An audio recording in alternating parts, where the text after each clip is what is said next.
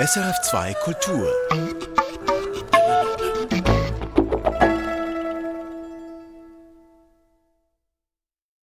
Reflexe mit einer Theaterkritikerin-Runde. Mein Name ist Dagmar Walser und bei mir im Studio sind Karl Linder und Geneva Moser. Wir reden hier regelmäßig über aktuelle Premieren und Themen, die die Theaterwelt beschäftigen. Heute schauen wir als erstes nach Aarau. Dort beginnt heute nämlich das Secondo Theaterfestival, ein Festival, das schon zum achten Mal stattfindet und eigentlich einen seltsamen Namen trägt, ein Secondo, eine Seconda. Das ist das Kind einer Einwandererfamilie. Kalinder, was verbirgt sich hinter diesem Secondo Theaterfestival? Ja, es ist in der Tat ein schwieriger Name, weil die Secondos und Secondas, die sind ja längst erwachsen und haben Kinder hier in der Schweiz. Das Secondo Festival ist entstanden vor knapp zehn Jahren, gegründet von Jules Krasnitschi, übrigens einer Seconda mit russischen Wurzeln. Und eigentlich mit dem Ziel, wirklich das interkulturelle Theaterschaffen salonfähig zu machen, sage ich jetzt. Das war anfänglich eine kleine Veranstaltung, die auch wirklich nicht an den großen Bühnen gezeigt wurde. Seit drei Jahren ist das Segondo Festival am Theater Tuchlaube zu Hause und genießt einen guten Ruf, der weit über Aarau hinausgeht. Das heißt, es ging darum, die Sekondos auf die Bühne zu bringen oder ins Publikum? Beides. Es sind zwei Interessen. Das eine ist wirklich die Vielfalt, die wir heute in unserer von Migration geprägten Gesellschaft haben, wirklich auch im kulturellen abzubilden. Und umgekehrt ist es natürlich auch eine Publikumserweiterung jetzt an einem Ort wie der Theater Tuchlaube, weil natürlich äh, andere, andere Menschen angesprochen werden, wenn eben auch andere Menschen auf der Bühne stehen. Und dadurch wahrscheinlich andere Geschichten erzählt werden. Ein eher überholter Name, also der aber auch davon erzählt, dass sich die Gesellschaft verändert hat. Wenn Sie sich das Programm dieses Jahr anschauen, Geneva Moser, was sind denn die diesjährigen Themen? Ich glaube, es sind ganz klassische Themen, die sich bei dieser Namenssetzung, bei dieser Titelsetzung ja auch aufdrängen. Es geht um Rassismus, es geht um Identitätsfragen, es geht um Heimatfragen, es gibt ähm, aber auch Geschlechterthemen beispielsweise. Es gibt ein Männerstück und ein Frauenstück. Es sind ganz unterschiedliche Geschichten, die eigentlich vom Rand aus erzählen, aber damit auch sehr stark beanspruchen, in, ins Zentrum gesetzt zu werden. Was heißt das vom Rand aus erzählen? Es geht darum, dass ähm, Perspektiven zur Sprache kommen, die so in den großen ähm, Theatern immer nur die, die Randfigur eigentlich darstellen dürfen, vom Rand aussprechen dürfen, nicht die sogenannte Mainstream-Position vertreten. Äh, ich glaube, da kommen sie dann endlich mal in, ins Zentrum und dürfen von da aus ich sagen und das ihre Geschichte erzählen. Und ich glaube, ähm, das ist ganz wichtig. Kalindra, Sie haben beschrieben, wie sich in diesen zehn Jahren eben die Gesellschaft auch verändert hat und dadurch auch das, was wir heute eben interkulturelles Theater oder postmigrantisches Theater nennen. Was fällt Ihnen da auf im diesjährigen Programm? Ich glaube, es geht wirklich auch um eine Aufwertung des Blicks. Also wenn wir sagen, äh, von den Rändern her sprechen, äh, es ist nicht nur die Bewegung derjenigen, die vielleicht am Rand der Gesellschaft sind, ins Zentrum der Bühne, sondern auch der Blick an die Ränder. Also es gibt eine, es ist so eine Doppelbewegung. Und ich denke, was einfach schön ist festzustellen, ist, dass das eine Selbstverständlichkeit bekommt, dass wir auf der Bühne Menschen begegnen, die ganz viel verschiedene Kulturen mitbringen und das auch auf der Bühne thematisieren. Also eine Professionalisierung, wenn man so will. Genau, ich glaube, das ist auch sehr wichtig, dass sich das Festival nicht mehr dafür wehren muss, dass da tatsächlich Kunst gemacht wird. Neben Diskussionen, wie wir sie hier führen, die natürlich in Aarau auch geführt werden, werden also in den nächsten Tagen fünf exemplarische Arbeiten aus diesen Bereichen des interkulturellen Theater, postmigrantischen Theater gezeigt werden.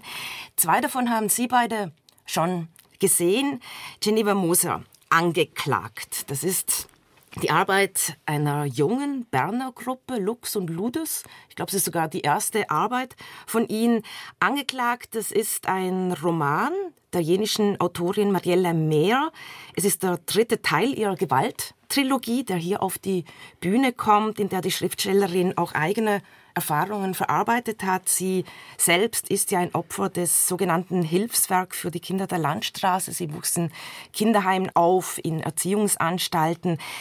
Um was geht's in diesem Roman angeklagt, der da nun auf die Bühne kommt?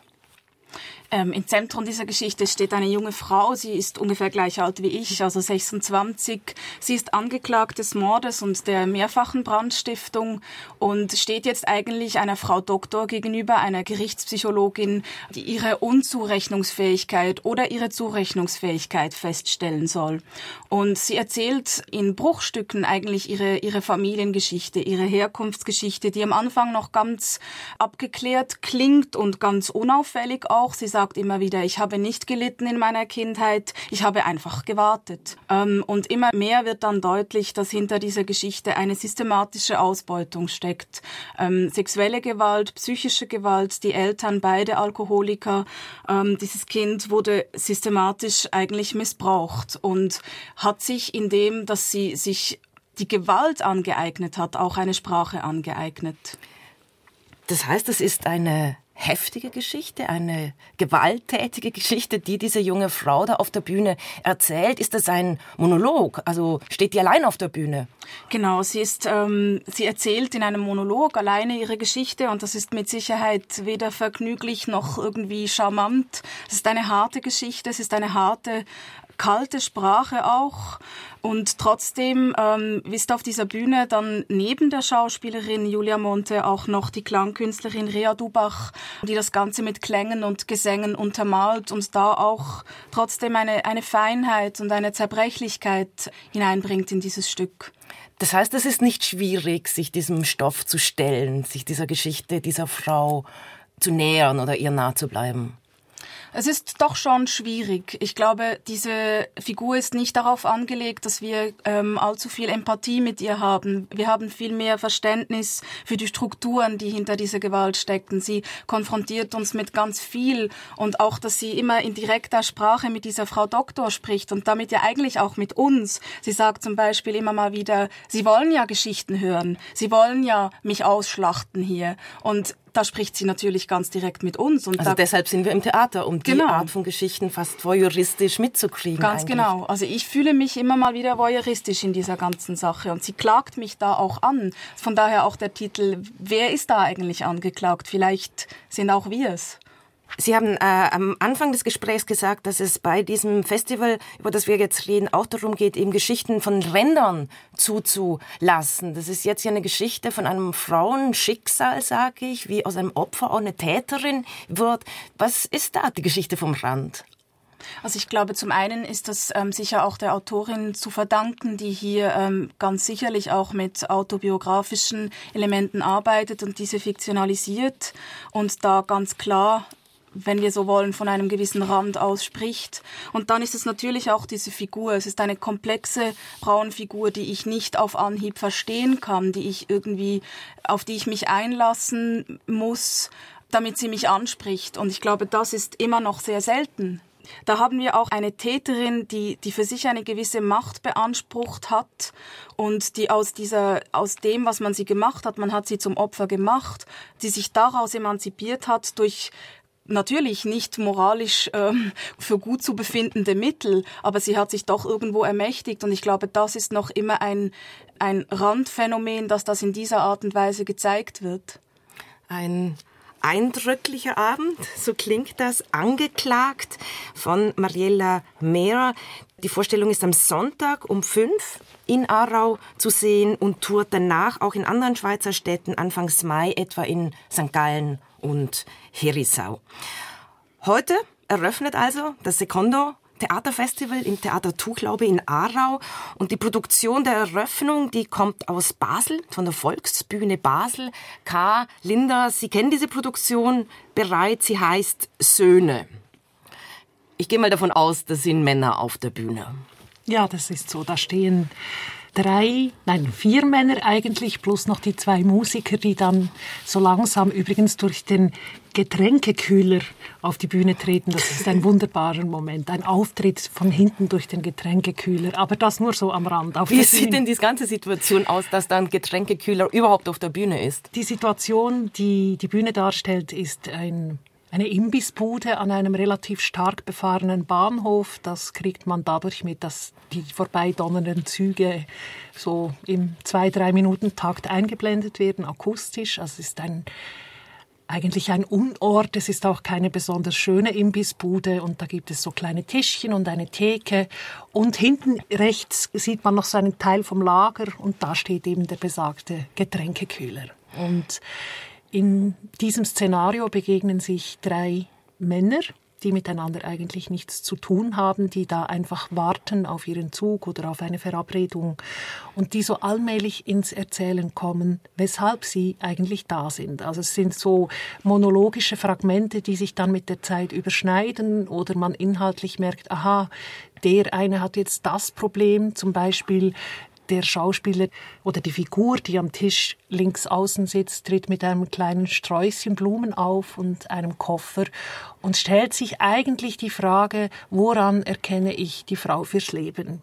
Das ist so seine, das, was ihn motiviert, überhaupt hier in dieser Imbissstube laut zu werden. Und mit der Zeit merkt man dann, dass das, was er in dieser offensichtlich europäischen Stadt, sage ich jetzt mal, erfährt darüber, wie man die richtige Frau findet oder wenigstens die richtige für einen kurzen Abschnitt, überhaupt nichts mit dem zu tun hat, mit seinem Background, was ihm sein Vater, seine Familie mitgegeben hat im Leben, was die Frau fürs Leben ist, nach welchen Werten er erzogen ist, nach welchen Werten er zu leben hat. Und so kommen diese drei Geschichten so langsam zusammen und der Barkeeper mischt sich dann auch noch ein. Und es sind eigentlich alles sehr persönliche Geschichten von Söhnen, die sich in einer Gesellschaft wiederfinden, wo nicht mehr, wo sie sich orientieren müssen. Im Alltag, in der Sprache, in den Beziehungen, im Arbeitsleben. Also konkret, es sind drei Figuren, es hatten auch noch zwei Musiker, die alle ihren migrantischen Hintergrund auf die Bühne bringen, also ihre Geschichten erzählen. Wie fest es ihre eigenen Geschichten sind, wie fest das ähm, montiert wurde oder bearbeitet, das weiß ich nicht. Was was man merkt und was klar ist, man sieht das denen zum Teil auch an, das sind alles Schauspieler, die einen migrantischen Hintergrund haben, aber im deutschsprachigen Raum zum Schauspieler ausgebildet wurden. Also sie, sie erzählen eigentlich eine Situation, die sie selber bestens kennen. Würden Sie sagen, das sind neue Heldenfiguren, neue Heldengeschichten? Eigentlich sind es Anti-Heldengeschichten, wenn man sich genau überlegt. Es wird eben, es gibt keine große Geste, es gibt keinen Helden in dem Sinn, der da eine offensichtliche Leistung vollbringt, aber so in dieser Umkehrung eigentlich. Wir hatten es ja auch schon so davon mit, dem, mit den Rändern und mit den Blicken, die sich umkehren. Da ist halt schon eine Qualität drin, weil das so mit einer Ehrlichkeit und einer Direktheit vermittelt wird. Ja, da ließe sich darüber diskutieren, ob das allenfalls die neuen Helden sind. Vielleicht sind es einfach auch Individuen einer Gesellschaft, die nun zur Sprache kommen und zur Stimme kommen und deren Geschichten uns prägen. Nicht nur ihre Geschichten, sie selber. Was verbindet denn die beiden Geschichten, die Sie jetzt erzählt haben, die beiden Theaterabende auch? Wir haben dieses Stichwort eben äh, migrantischer Hintergrund, Geschichten von den Rändern, Geschichten, die sonst im Zentrum nicht erzählt werden. Was ist das für eine Perspektive auf die Gesellschaft, in der die Geschichten ja längst Realität sind? Ich glaube, es ist ähm, der Wunsch, also von denen, die produzieren, wirklich der Wunsch, der entschiedene Wunsch, sich mit blinden Flecken vielleicht auseinanderzusetzen oder mit Nischen oder eigentlich ein, ein sehr selbstbewusster Versuch, die Geschichten oder, oder meinetwegen, wenn ich Ihnen Geneva Moser jetzt zugehört habe, diese Biografien auf die Bühne zu bringen, die man gerne so in, in Schubladen steckt oder in Aktendossiers und die eigentlich ja, so auf den ersten Blick, man denkt, oh, was hat denn das auf der Bühne zu suchen? Also ich meine, angeklagt, das ist ja eigentlich wahrscheinlich so eine Art, eine Gerichtssituation. Ich meine, wer will sich das im Theater anschauen? Also ich meine, ja, es ist sicher dieser Wunsch dahinter, diese Auseinandersetzung wirklich nicht nur darüber zu reden, sondern es wirklich auch äh, zu unvermittelbarisieren, würde ich jetzt mal sagen. Vielleicht auch indem, dass in diesen Geschichten ganz dezidiert ich gesagt wird. Ich finde das eine Stärke, auch wenn ich Ihnen jetzt zuhöre, scheint das da genauso gewesen zu sein, dass das angeklagt ganz klar sagt, da ist ein Ich und ich, ich werde immer ein bisschen misstrauisch, wenn etwas so einen allgemeinen Anspruch für sich, ähm, so eine Allgemeinheit für sich beansprucht. Und ich glaube, es ist einfach sehr viel ehrlicher und sehr viel eben unmittelbarer, wenn etwas ich sagt. Und ich glaube, das verbindet die beiden Stücke auch. Zeigt auf jeden Fall eine sehr vielfältige Gesellschaft mit äh, sehr unterschiedlichen eben Individuen, Geschichten, die diese Gesellschaft, die diese Realität gebiert. Ab heute Abend in Aarau, also am Secondo Theaterfestival zu sehen. Reflexe, wir sind mitten in einer Theaterkritikerinnenrunde mit Karl Linder und Geneva Moser und kommen nun noch zu einer Produktion, die letzte Woche in Zürich Premiere hatte. Human Resources, ein Gemeinschaftsdelirium. Da haben sich zwei Zürcher Gruppen zusammengetan, die beide schon länger Theater machen. Krautproduktion um den Regisseur Michael Schröder auf der einen Seite und das Theater Hora, bei dem seit mehr als 20 Jahren geistig behinderte Schauspieler und Schauspielerinnen professionell Theater machen. Mit was für einem Eindruck sind Sie da aus der Vorstellung gekommen, Geneva Musa? Ich hatte sehr, sehr Freude an diesem Abend. Ich fand das unglaublich vielfältig und lebendig und begeisternd auch. Und ähm, da ist ganz viel übergeschwappt von Spiellust, die ich da auf dieser Bühne gesehen habe. Das hat mir sehr gut gefallen. Ja, mir ging es ähnlich. Ich muss vielleicht auch sagen, ähm, den nachhaltigen Eindruck hatte ich ungefähr zehn Tage vor der Premiere. Ich hatte ja die Möglichkeit, ein bisschen einen Einblick zu erhalten in diese Produktion auf einer Probe. Und eigentlich ging es mir beide Male ähnlich. Ich war erfrischt, ich war vitalisiert, ich war auch ein bisschen durchgeschüttelt und musste viel nachdenken, aber eigentlich war es ein ein tolles Gefühl. Was machen diese beiden Gruppen denn zusammen? Oder was machen diese Spieler, Spielerinnen, die geistig Behinderten und die freien Schauspieler, dass sie einem eben so erfrischt zurücklassen? Ähm, also im Zentrum dieses Abends steht ja diese Frage nach, nach dem persönlichen Wert in der Gesellschaft. Und da haben sich beide Gruppen ja auf ganz unterschiedliche Weise daran ähm, angenähert. Und was es so lebendig macht, ist diese diese Echtheit, die sie dabei haben. Ich glaube, dass die SpielerInnen von Hora eine, eine unglaubliche Ehrlichkeit haben, sich selber auf diese Bühne zu bringen, sich nicht zu scheuen, den eigenen Impulsen nachzugehen und einfach das zu tun, woran sie Spaß haben. Und ich glaube, dass da Kraut im Probenprozess so ganz viel davon gelernt hat und das auch versucht hat, sich selber eben einfach auf diese Bühne zu bringen und auch zu lernen an dieser, an dieser Echtheit, die die Hora-SpielerInnen ähm, mitbringen. Also eine Unmittelbarkeit im Spiel. Jetzt haben Sie gesagt, es geht auch um den Wert des Menschen oder die Wertigkeit von Menschsein. Ja, natürlich, das steht und das ist eigentlich sehr intelligent gemacht, dass man einerseits sich als freie Gruppe so einer anderen freien Gruppe mit sehr eigenen Spielregeln und Verhaltensweisen ausliefert und sich gleichzeitig die Frage stellt, wenn man heutzutage von Humankapital spricht und äh, in dieser HR-Rhetorik da diese Systeme übereinander legt, was passiert denn eigentlich da? Was sagen wir aus in einer Gesellschaft, wenn wir sagen, ein Mensch ist nur dann ähm, wertvoll nach dem Kosten-Nutzen-Prinzip, wenn er so und so viel leistet? Was passiert denn da, wenn man das jetzt auf, auf geistig Behinderte oder eingeschränkte Menschen herunterbricht? Und da kann sich natürlich dann auch eine Gruppe wie Krautproduktionen äh, nicht entziehen. Also sie müssen sich diese Frage für sich ja auch stellen. Wie stellen Sie sich, also wie sieht das auf der Bühne aus? Beschreiben Sie doch mal, was passiert da? Ja, das ist von Anfang bis Schluss eigentlich nicht so ganz klar, was da passiert. Es gibt die, das Fabriktheater, was ja normalerweise so schwarz getüncht ist, ist äh, so Sand Farben gestrichen, es gibt äh, Matratzenberge, es gibt ein Keyboard, Schlagzeug. Es ist so eine eigentlich klassische ähm, Krautproduktionen-Bühne, wo alles und nichts stattfinden kann.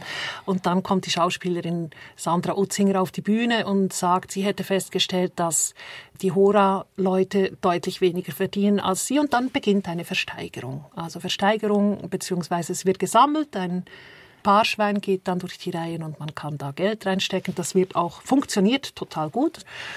Und dann gibt es so verschiedene, es ist eigentlich eine Collage, gibt es verschiedene Szenen, es wird Herzblatt wird gespielt, es gibt eine Szene am Strand, dazwischen gibt's Musik, dann läuft wieder mal einer von links nach rechts. Also es ist, ich finde es total schwierig zu sagen, was da genau passiert. Aber es klingt jetzt auch ein bisschen beliebig. Nein, beliebig ist es nicht. Es hat eine ganz klare Form. Das merkt man. Äh, nur kann ich das als Zuschauerin nicht immer nachvollziehen. Und das hat eine große, das ist extrem unberechenbar. weil ich natürlich als Zuschauerin immer wieder denke, ah, jetzt weiß ich, was sie machen, jetzt wird mir ein Lied vorgespielt und dann ist es aber wieder etwas anderes. Also die Szenen transformieren sich und das hält mich bei der Stange. Das heißt, man muss sich selbst auch aussetzen. Sie ja. haben das beschrieben, wie sich die Spieler und die Spielerinnen aussetzen, in eine Unmittelbarkeit begeben. Das heißt, das wird einem auch als Publikum abverlangt.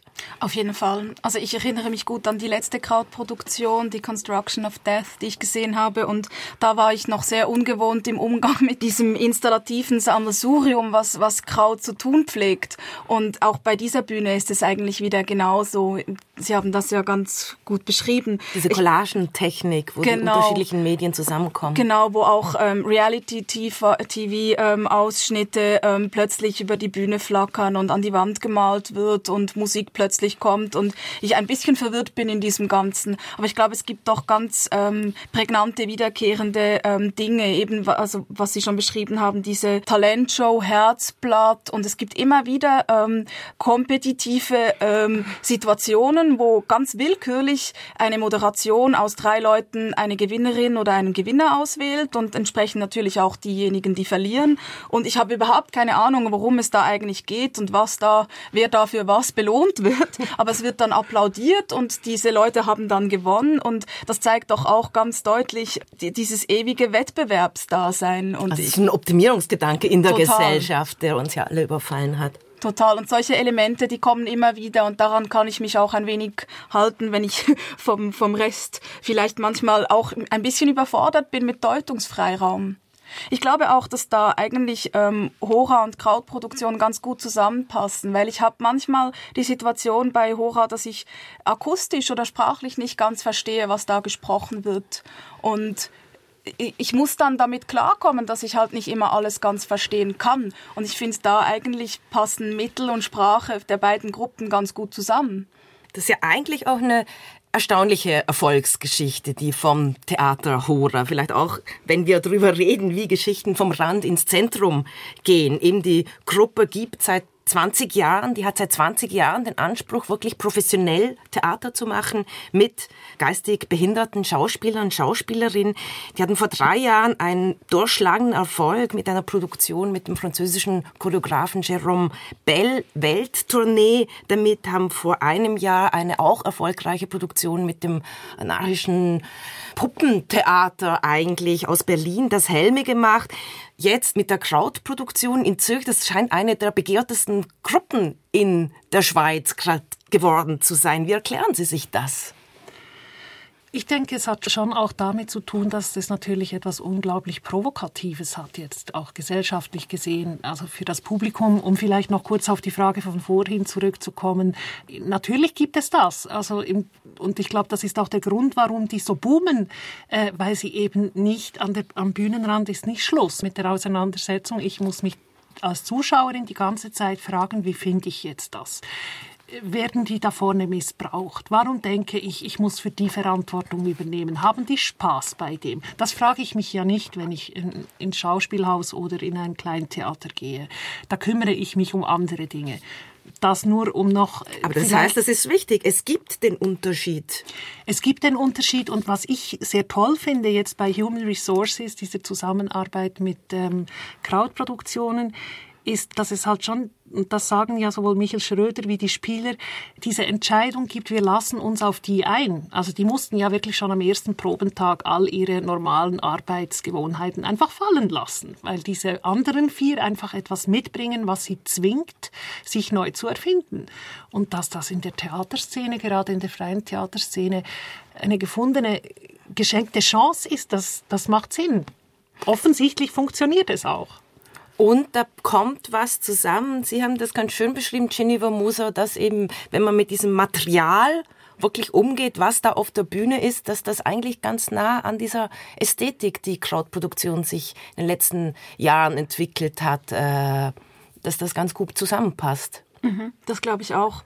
Also ich hatte auch den Eindruck, ähm, bei der letzten Produktion von Hora mit Das Helmi hatte ich vielmehr den Eindruck, dass da wurde an einer Filmvorlage gearbeitet und ich hatte das Gefühl, da war zuerst viel mehr zuerst Konzept und dann Bühnengeschehen. Und hier hatte ich das Gefühl, das wurde sehr viel dynamischer entwickelt und auch mit den einzelnen ähm, Ressourcen, die alle mitbringen, ähm, gearbeitet. Und das finde ich, das kommt sehr gut rüber. Und was natürlich die Leute, das Team von Krautproduktionen ja auch auf der Bühne verhandeln, ist, dass sie sagen, wir sind eigentlich auch Randständige, wir sind abhängig von den Geldtöpfen der Stadt Zürich, äh, wir müssen unser Publikum kämpfen, eigentlich können wir unsere Leben gerade so äh, knapp führen. Und das wird ja auch auf der Bühne verhandelt, das wird ja zum Thema gemacht. Wie sehr, wie weit geht man auf der Bühne, um, um sein Geld zu verdienen. Also was liegt da eigentlich alles drin und was ist die Gesellschaft bereit zu tolerieren und was nicht. Und das hat natürlich eine Relevanz, die man so normalerweise im Anführungszeichen großen Theater nicht zu sehen bekommt. Also eine Kraft dadurch, dass man sich aussetzt, sich auch getraut, sich selbst ernst nimmt, die eigene Geschichte ernst nimmt.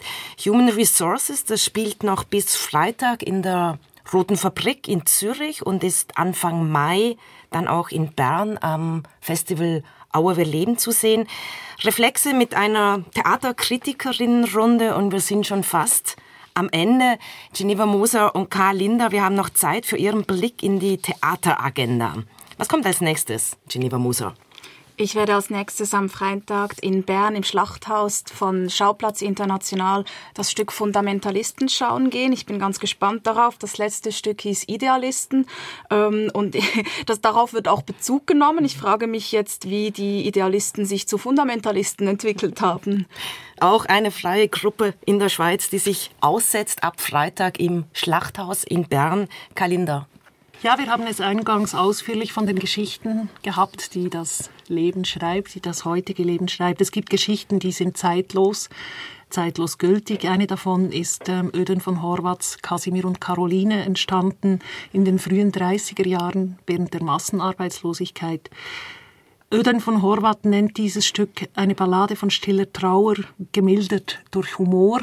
Und ich bin sehr gespannt, wie Barbara Weber diese beiden Schwergewichte in die Waagschale wirft. Premiere ist am Samstag, 21. März auf der Pfauenbühne in Zürich. Besten Dank Ihnen beiden. Das war Reflexe. Mein Name Dagmar Walser. Erfahren Sie mehr über unsere Sendungen auf unserer Homepage srf.ch.